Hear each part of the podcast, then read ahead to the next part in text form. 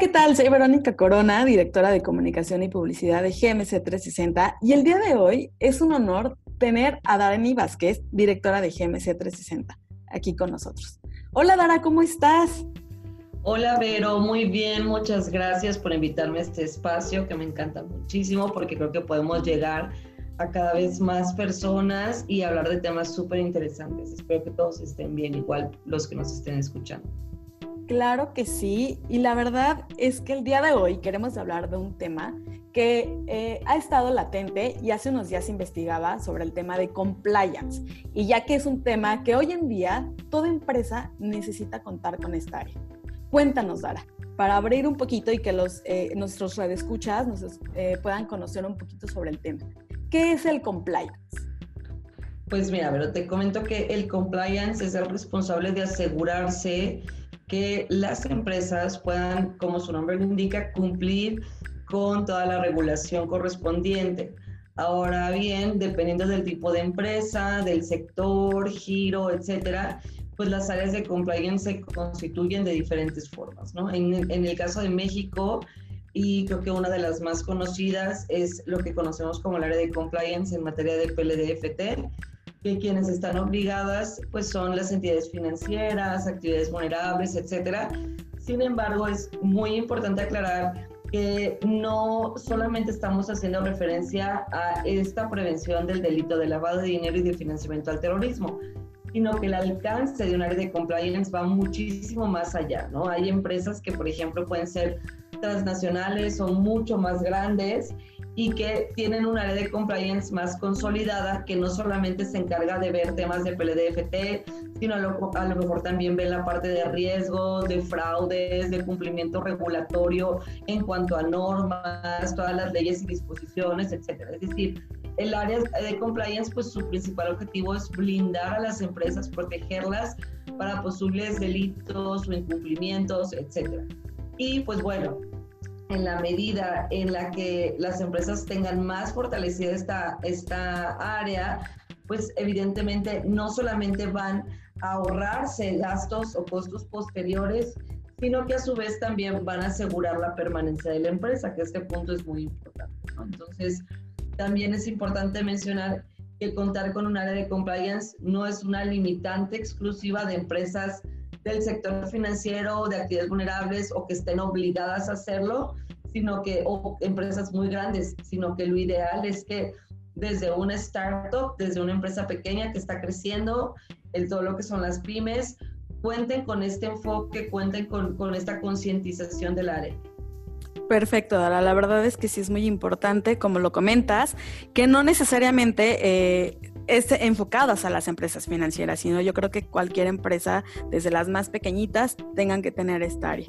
Y cuéntame, compliance en la práctica. ¿Cómo se puede aplicar en una empresa? Ya, ya nos diste un poquito de panorama, pero cuéntanos un poquito más cómo lo podemos llevar a la práctica. Pues mira, lo primero es que nosotros tengamos súper claro los procesos internos y los controles con los que tengamos eh, actualmente implementados y de no tenerlos, pues empezar a desarrollarlos, ¿no? Algo que siempre les comento es que jamás debemos de, de visualizar el tema de compliance como algo ajeno, que creo que es el error que normalmente cometen las empresas, que tienen como sus procesos, sus manuales de procedimientos, de criterios, de políticas internas, su estructura organizacional y aparte o por ahí separado, pues tienen un manual que se llama compliance o que se llama manual de cumplimiento, ¿no? Entonces, esto creo que es uno de los principales errores porque el primer paso que nosotros debemos de, de desarrollar es hacer un levantamiento de nuestra empresa, con los perfiles de puesto que tenemos actualmente, las funciones de cada área y sobre eso empezar a analizar en qué puntos de verificación, cuáles son los controles o en qué procesos específicos debemos ya sea de adecuar un control existente para que también cumpla con las verificaciones en materia de cumplimiento regulatorio o en su caso crear uno nuevo, ¿no? Entonces, el primer paso es eh, saber cómo está parada nuestra empresa porque también no buscamos, todo tiene que ser adaptable. Para que un régimen de compliance pueda ser sostenible, debemos de evaluar que sea de acuerdo a las necesidades de nuestra empresa. y que no nos esté generando reprocesos o una sobreobligación, ¿no? Entonces, entre más sencillo pueda ser este, este modelo de cumplimiento y entre más aplicado a nuestras funciones cotidianas esté, será mucho más funcional a futuro, ¿no? Entonces, no se trata de buscar tener controlitis, sino que realmente así sean tres controles o tres acciones, pero que sean realmente implementadas, que sean realmente difundidas al interior de la empresa, pues eh, eso sería lo ideal. Ahora, también pues siempre va a ir de la mano de la parte de concientización, capacitación y difusión al interior de cualquier empresa. ¿Por qué? Porque si nosotros no concientizamos sobre la importancia de estas acciones a toda la empresa, no solamente a los directivos, no solamente a los gerentes, desde un auxiliar hasta la alta dirección, entonces nosotros no vamos a poder lograr que esto se consolide. Entonces, creo que serían como los puntos o los dos puntos más importantes, preguntándonos previamente si no estamos obligados, ¿por qué estamos queriendo hacer esto? ¿no? ¿Por qué estamos queriendo empezar con este tema de compliance? Y si estamos obligados, ¿cuál es la mejor estrategia o el mejor camino para que toda la regulación pueda ser adecuada a lo que necesita mi empresa? Perfecto, Dara. Y algo que retomo, eh, que, es lo que acabas de comentar, la parte de los procesos, que al final también tienen que ser muy funcionales, ¿no? No importa los procesos, como tú decías, si son dos o tres, al final tienen que ser funcionales y que toda la empresa pues pueda estar involucrada en esta parte. Ahora, con la situación que estamos, ¿cuáles son los retos que hoy en día consideras que las empresas tienen o están viviendo para mantenerse activas? Pues creo que uno de los más grandes retos y que desafortunadamente creo que también es donde de pronto las empresas estamos más débiles es la parte de la transformación digital, ¿no? Indiscutiblemente estamos viviendo, no, no, previa a la pandemia ya estábamos en este, en este proceso de, de la necesidad de las empresas de transformarnos y utilizar cada vez más medios digitales, plataformas, sistemas para el control de nuestros procesos internos, la comunicación con nuestros clientes, etcétera. Entonces, obviamente, pues a raíz de la pandemia, pues surge esta necesidad todavía que fue como ya inminente, ya no es de que quieras o no hacerlo, sino que debíamos de realizarlo, de empezar a implementar estrategias digitales, ¿no? Ahí siempre les comento algo tan sencillo como es cuando a las empresas les piden que manden a todos sus empleados a home office y que dejen de estar acudiendo a oficinas, pues bueno, estas empresas que no tienen aplicado algo tan sencillo como es una nube para guardar documentos, como por ejemplo Google Drive, Dropbox, etcétera, o que no tienen este, interfaces de comunicación, o que no saben utilizar una plataforma como Zoom, o que no tienen laptops, por ejemplo, sino que tienen puras computadoras de escritorio, les era imposible el decir de un día para otro, eh, bandas a todos, los, a todos los empleados, a todo el personal a su casa y que trabajen desde ahí, ¿no? Son, son detalles muy simples que de pronto perdemos de vista y que nos ha tocado ver que dicen, no, es que ese documento digital lo tengo en la computadora de la oficina, ¿no? Cuando todo esto se podría resolver teniendo algo en una nube que muchas empresas lo ven como sobreentendido, pero que son aspectos súper importantes. Entonces, ya de ahí pues vas escalando dependiendo del nivel de digitalización que tenga cada empresa, pero definitivamente creo que ese es uno de los mayores retos que estamos, no solamente las, ni, ni las firmas de consultoría, o sea, sea cualquier eh, giro, cualquier sector, ese tema de la transformación digital creo que es el reto más importante que tenemos todos para poder tener esta permanencia y sobrevivir post-COVID-19. Exacto, y como dices, si no nos ponemos a, tendencia o, a la raya, como diríamos, pues no podríamos sobrevivir a, esta parte. Ahora, Dara, quiero hacerte una pregunta muy importante y eh, que abro también camino a esta parte del compliance. ¿Consideras que es una tendencia o una necesidad que surge a partir de esta parte de la crisis del COVID? Eh, bueno, la parte de compliance creo que son las dos. O sea, creo que hace, no sé, hace unos 10 años, pues era muy raro que cualquier persona pudiera entender simplemente el delito de lo que es lavado de dinero, ¿no? O sea, el público en general, la gente normal de cualquier empresa, rara vez podía comprenderlo, no entendía muy bien cuál era el proceso, el alcance, etcétera, y así entre muchos otros delitos, ¿no? Entonces, Sin embargo, creo que a raíz de la gran difusión que han estado haciendo tanto las autoridades y esta labor de concientización también que vimos un parteaguas también por parte de, por ejemplo, de la Unidad de Inteligencia Financiera, de la propia comisión, donde están constantemente hablando de estos temas y aunado con las firmas también que han, han realizado, como por ejemplo GMS 360, esta gran labor de concientización, creo que ya es mucho más afín cuando en una empresa o cualquier colaborador de cualquier empresa escucha estos temas va a comprender mucho más. Entonces, definitivamente creo que sí ha habido un avance y que es un tema de tendencia, porque aparte también, pues el nuevo gobierno en el que estamos, pues marca mucho ese tema de anticorrupción, antilavado, etcétera, y estamos todo el tiempo con este lenguaje. Y las empresas también, a su vez, pues empiezan a preocupar por esto, ¿no? Porque antes una empresa que no estaba obligada, definitivamente decía, bueno, esto no me compete, no me obligan, yo no tengo que tener nada de esto, pero ¿qué pasa? Tras todo este análisis que están haciendo las autoridades de los delitos que pudieran estar relacionados, porque a veces hay empresas que ni siquiera se enteran, o sea, que no es que hayan caído en estos delitos con la intención, sino que con las relaciones eh, de proveedores, de clientes, de socios, etcétera, con las que están vinculados, resulta que por alguna razón llegan a caer en el delito o llegan a estar investigados. Entonces, creo que específicamente en México estamos muy latentes en este contexto. Creo que a eso, en eso vería esta parte de tendencia y que también recordemos que el sector eh, bancario ha impulsado mucho esto también. ¿Por qué? Porque desde hace dos años aproximadamente empezó también ya a pedir a entidades que, si bien están obligadas a cumplir con una auditoría en materia de PLDFT, el banco como institución les obligó que para poder mantener las cuentas aperturadas con ellos, tuvieran este tipo de auditoría y que se presentara este informe. Entonces,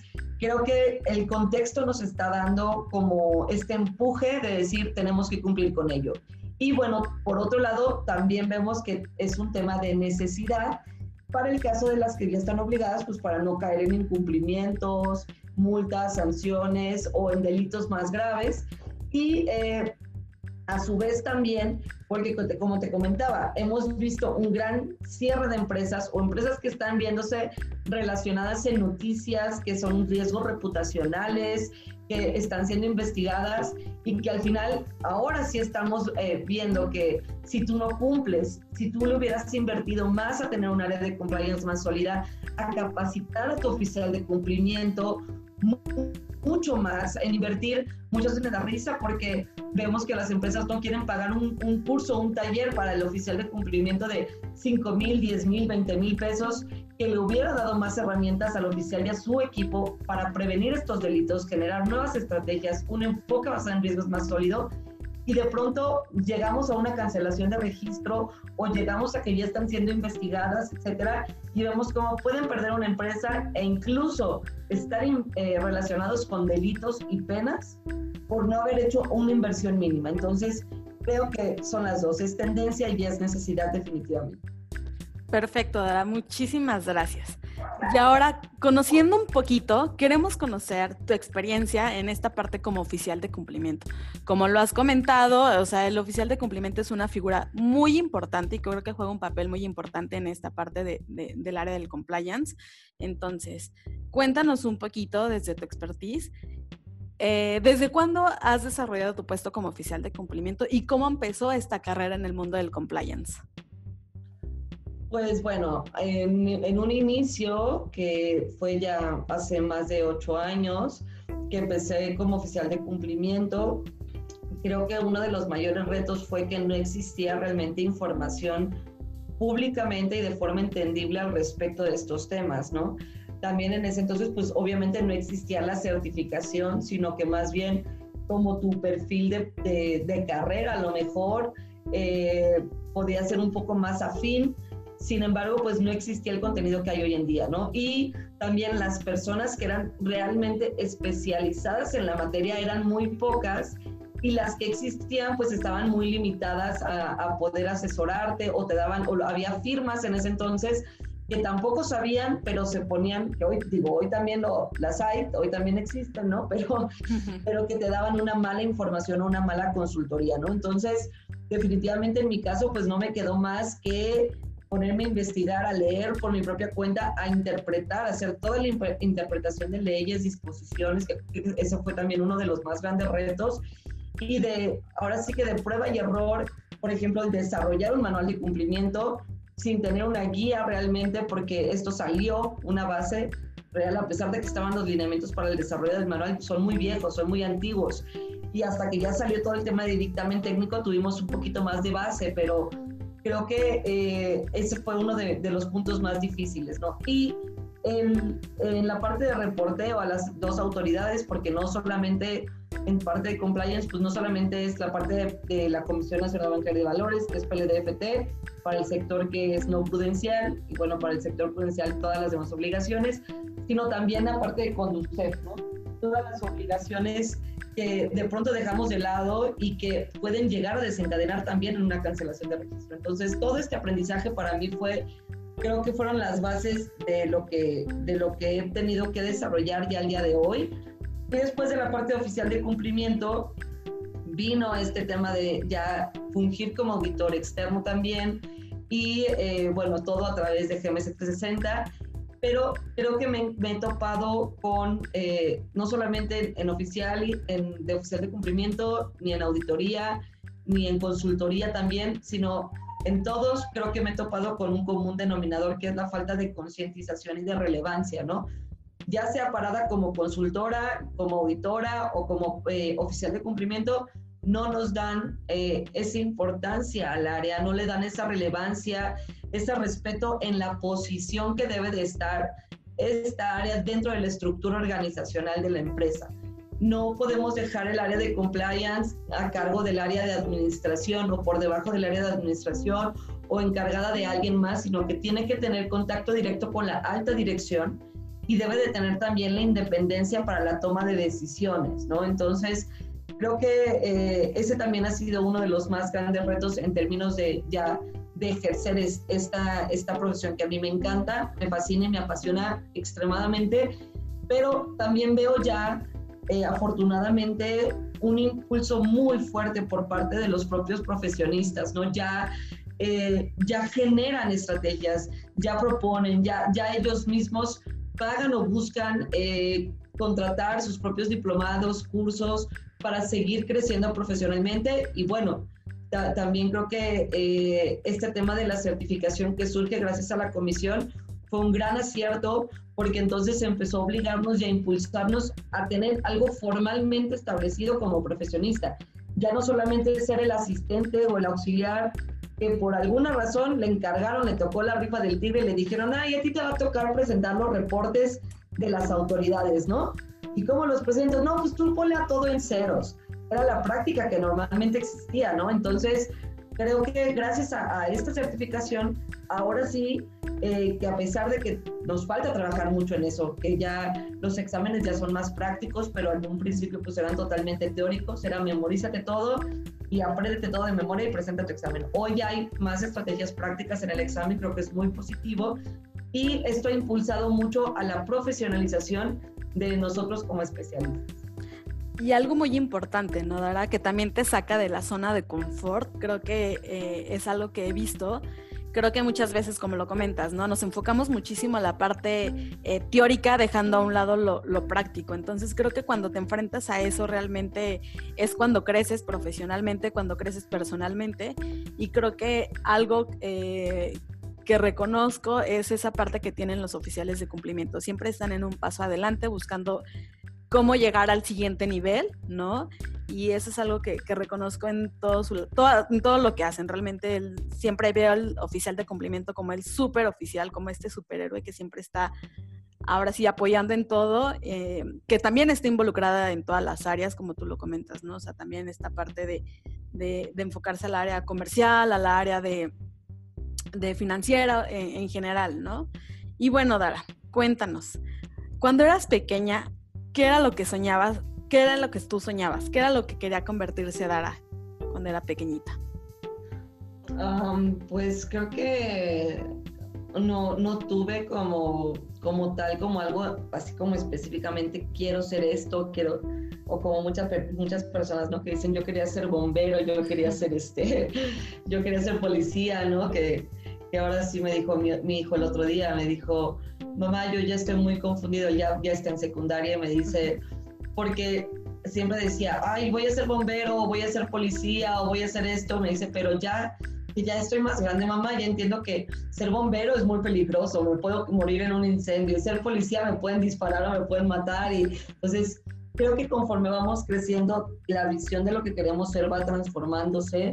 Sin duda, eh, cuando era más joven, eh, me, tocaba participar mucho en, unos, son eventos que realizan tanto eh, universidades como por ejemplo el TEC de Monterrey, etcétera, y escuelas, que es como una simulación de lo que es la Organización de las Naciones Unidas, que bueno, se llaman, dependiendo de la escuela, puede ser Mexmuch, Premun, etcétera, y que te, te, toca jugar un papel, o sea, te asignan igual un país, tú puedes ser Estados Unidos, Tailandia, México, etcétera, y tienen al Consejo de Seguridad, tienen todos los consejos igual que en la ONU, te dan un tópico eh, sobre el cual tú tienes que debatir y tienes que hacer toda una investigación de cuál es la situación actual de tu país respecto a esos tópicos y proponer estrategias, proponer ideas para para resolver ese tipo de problemáticas. La verdad es que hoy lo pienso y digo, bueno, creo que estaba muy joven, empecé desde primero de secundaria haciendo este tipo de, de, ejercicios o participando en estos eventos. Y creo que de ahí algo que se me quedó muy marcado era el poder ayudar a transformar la situación en la que se encuentra un país en ese momento ante una problemática específica, ¿no? Y fue algo que me apasionó mucho, esa parte de, de debatir, de exponer una idea, de ver eh, la situación económica, social, política de cada país y buscar cómo solucionarlo. Entonces, eh, específicamente creo que eso es algo que me dejó muy marcada cuando, cuando era niña, eso aunado también con con la parte de, de publicidad, marketing, etcétera. Y bueno, terminé estudiando Derecho, entonces terminé ni una ni otra, pero eh, hoy en día que estoy ya en, en, esta parte, en esta profesión de no solamente de, de, auditor y con esta experiencia oficial, sino ya como directora general de una firma eh, tan posicionada en, en temas de, de PLDFT y de cumplimiento, creo que es muy afín con, con, lo que en algún momento pensaba de poder ayudar y solucionar un problema, que es algo que, es lo que creo que nos mueve hoy en día para poder hacer nuestro trabajo, ¿no? El analizar y darte cuenta que cada acción que nosotros hacemos, por mínima que sea, o que pensemos nosotros que el aplicar o el reportar operaciones a la autoridad o el desarrollar un taller o un curso para concientizar, para enseñarles a realmente prevenir delitos al interior de su empresa, por más mínimo que lo veamos, si lo sumamos, todos estos esfuerzos al final los vemos convertidos en un impacto positivo en México, ¿no? En la medida en la que nosotros eh, logremos impedir que ocurran todos estos delitos en las empresas y en el nivel y en el sector eh, gobierno, a su vez también estamos minimizando el narcotráfico o por lo menos estamos dificultando delitos como el narcotráfico, la trata de blancas, la venta de órganos, la prostitución, entre muchos otros más. Entonces, creo que eso es algo muy positivo y bueno, creo que eso podría compartirte sobre este tema. Ay, de verdad que cada vez que, que, me platicas tu historia, de verdad me llena de mucha emoción, porque realmente eso es algo que inspira muchísimo y realmente cuando haces eh, las cosas con el corazón, ¿no? Con la pasión, creo que se nota muchísimo, ¿no? Y genera muchísimos cambios, no nada, nada más a nivel interno, sino también externo, ¿no? El poder compartirlo con un compañero, que al final creo que ese es el trabajo en equipo y creo que esa es la mejor recompensa que uno puede tener. Y bueno, vamos a cambiar un poquito de tema y vamos a hablar sobre esta figura, ¿no? Que es el oficial de cumplimiento. Y quiero eh, que nos compartas qué habilidades y herramientas debe de poseer un, un, un OC, un super OC, como es el que le llamo. Pues mira, justo desarrollamos, eh, bueno, me tocó a mí desarrollar un mini curso eh, que es totalmente gratuito, que está en nuestra plataforma 360 Educa. Y lo que tratamos de hacer ahí fue hacer como un resumen precisamente de estas estrategias y habilidades que debería de tener un oficial. ¿Por qué? Porque algo que les comento en esa capacitación es que justamente a veces nos enfocamos solamente a cumplir, ¿no? A decir, oh, tengo que aprender más de riesgos, tengo que aprender más de, de, la parte de compliance, ¿no? De las disposiciones, de cómo aplicarlo, de los alertamientos del sistema.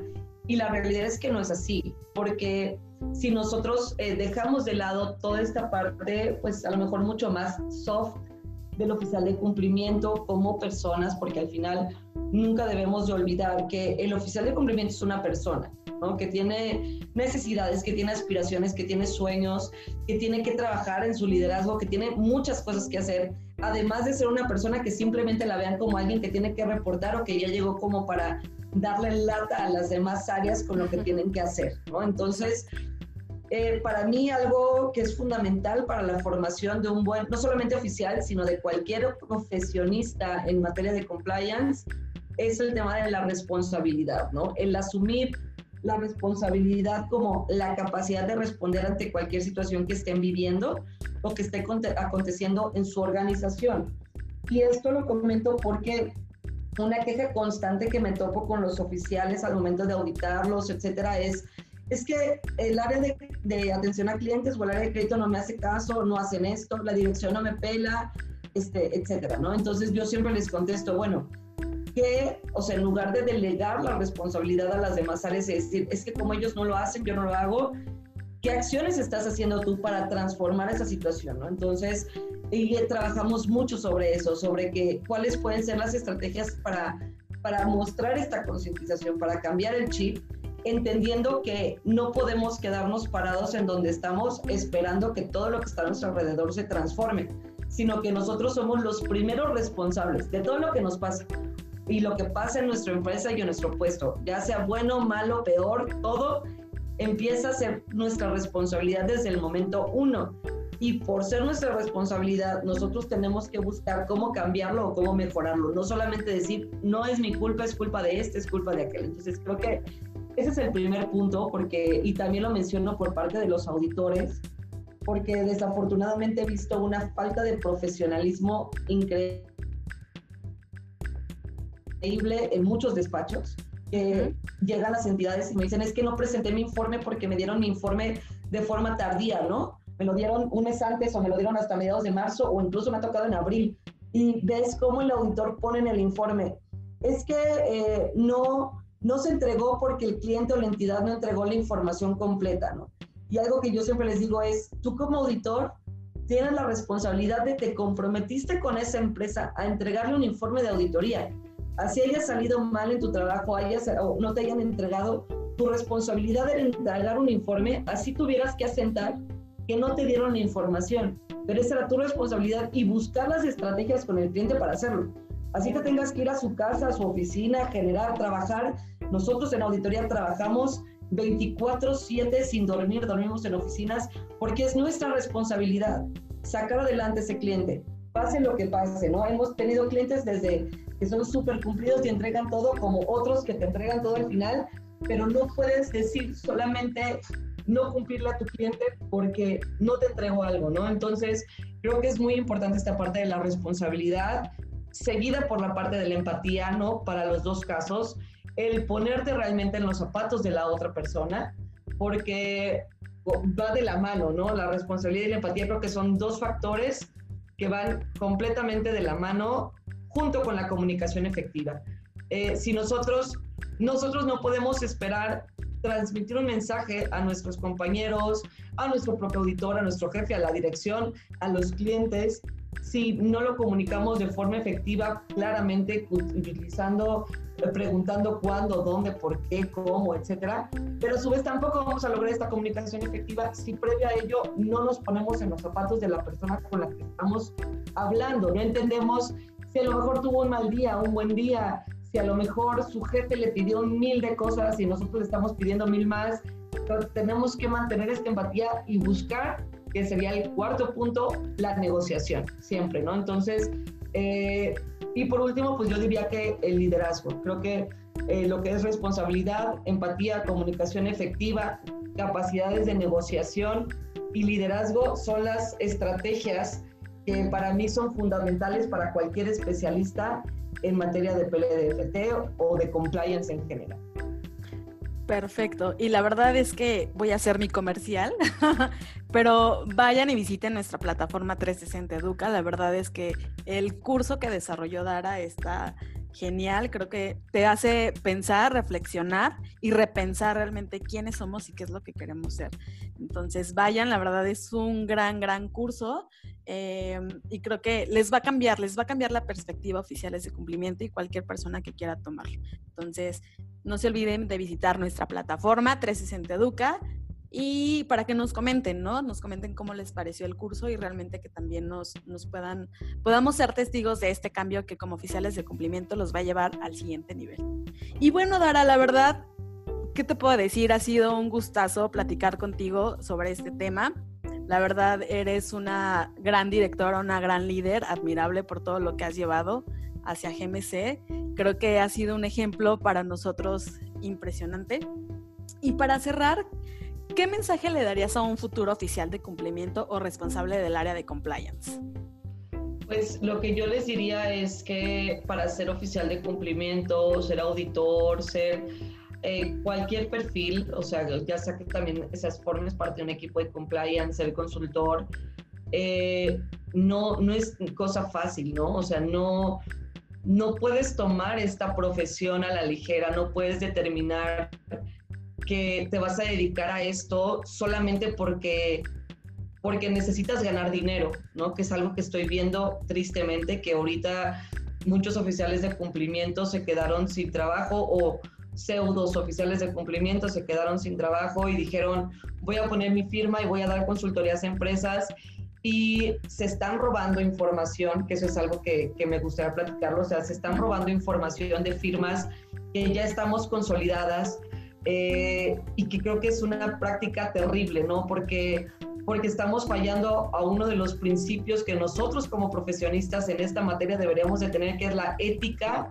y completa transparencia. Entonces, ser, ser un especialista realmente en, materia, en esta materia requiere años de estudio, requiere tiempo de aprender, tiempo de investigación y creo que es, o sea, yo llamaría a todas las personas que, que dicen dedicarse a esto, las que realmente lo hacen, las que realmente son profesionales, profesionales lo saben y no, hasta nosotros como, como mismos este, miembros de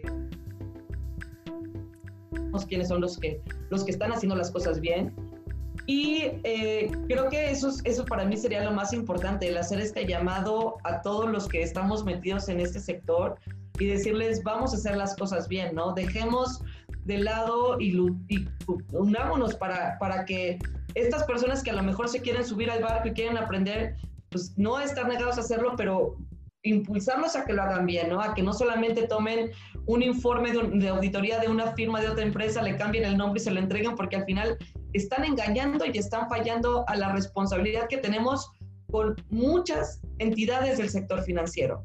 Entonces, tenemos que mantener obligatoriamente la ética y nosotros también empezar a descartar y abrir eh, a estas personas y a estas firmas que surgieron, o sea, de un año para acá creo que nacieron como plantitas por todos lados y que están generando una pésima práctica en el sector, que están engañando a las empresas, que se están contratando también como profesionistas porque dicen tener el certificado, pero no saben ejecutar ninguna de sus funciones. Entonces, esto no es un juego, esto es, si tú te comprometes realmente a ser un especialista en la materia, tienes que invertirle los mismos desvelos que le hemos invertido todos los que realmente ya estamos en esta posición, el mismo tiempo, la misma investigación y hacerlo de forma ética, ¿no? Capacitarte, invertir, etcétera, hacerlo de forma ética y con la pasión que se debe, porque también algo que siempre les reitero, ¿no? Si tú estás como oficial de cumplimiento en esta empresa, solamente porque te pusieron, tú eras a lo mejor de otra área, te pusieron y luego te dijeron,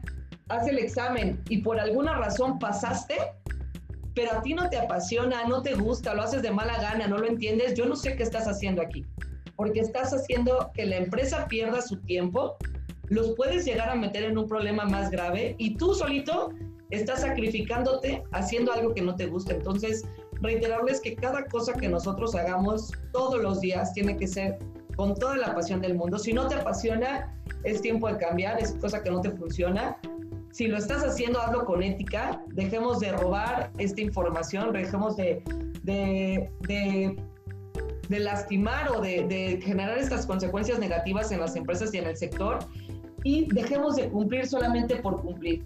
Ese creo que es algo que siempre estamos reiterando en toda la información, en todas las jornadas gratuitas.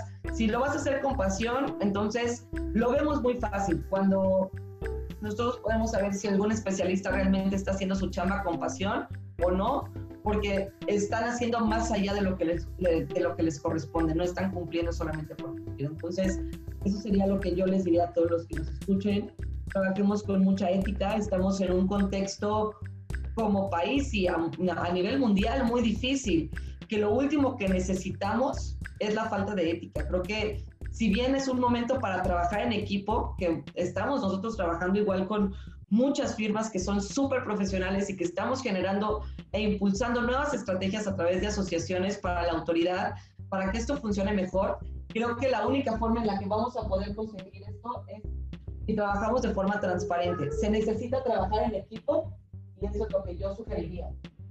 Totalmente de acuerdo. Lamentablemente eh, estamos en una situación en la que hoy en día, como dices, no estamos tan expuestos como empresas, como personas a este tipo de, de, de situaciones, ¿no? Entonces creo que no se vale que, que personas pues se hagan de esto para pues para generar como su negocio y todo, ¿no? Sin embargo, creo que como todo lo hemos dicho, la ética y la responsabilidad pues es parte no nada más, no nada más de esta parte de, del oficial de cumplimiento, sino de toda área.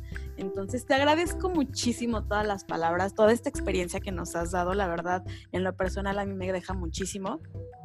Eh, como siempre lo he dicho, eh, mi reconocimiento es tanto para ti como para GMC y para mis compañeros también, por todo lo que hacemos día con día en generar esta cultura de prevención del lavado de dinero, tanto para las entidades financieras como a todo el público en general, que al final, como lo que hemos visto, pues este, eh, este delito pues afecta en todos los sentidos. Entonces, hoy más que nunca tenemos que estar unidos para, para prevenirlo, generar alianzas, ¿no? Generar esta parte de trabajo en equipo.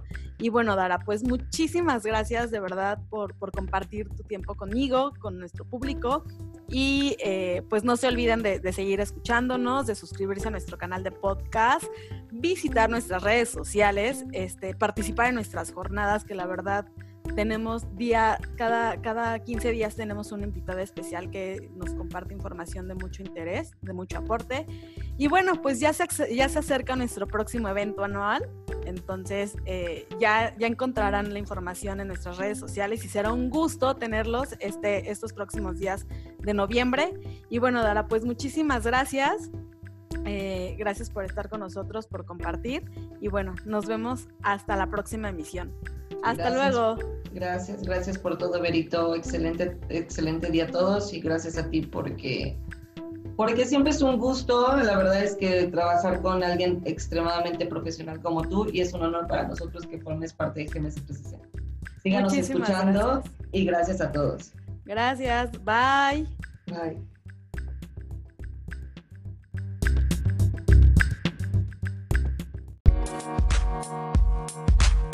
Thank you.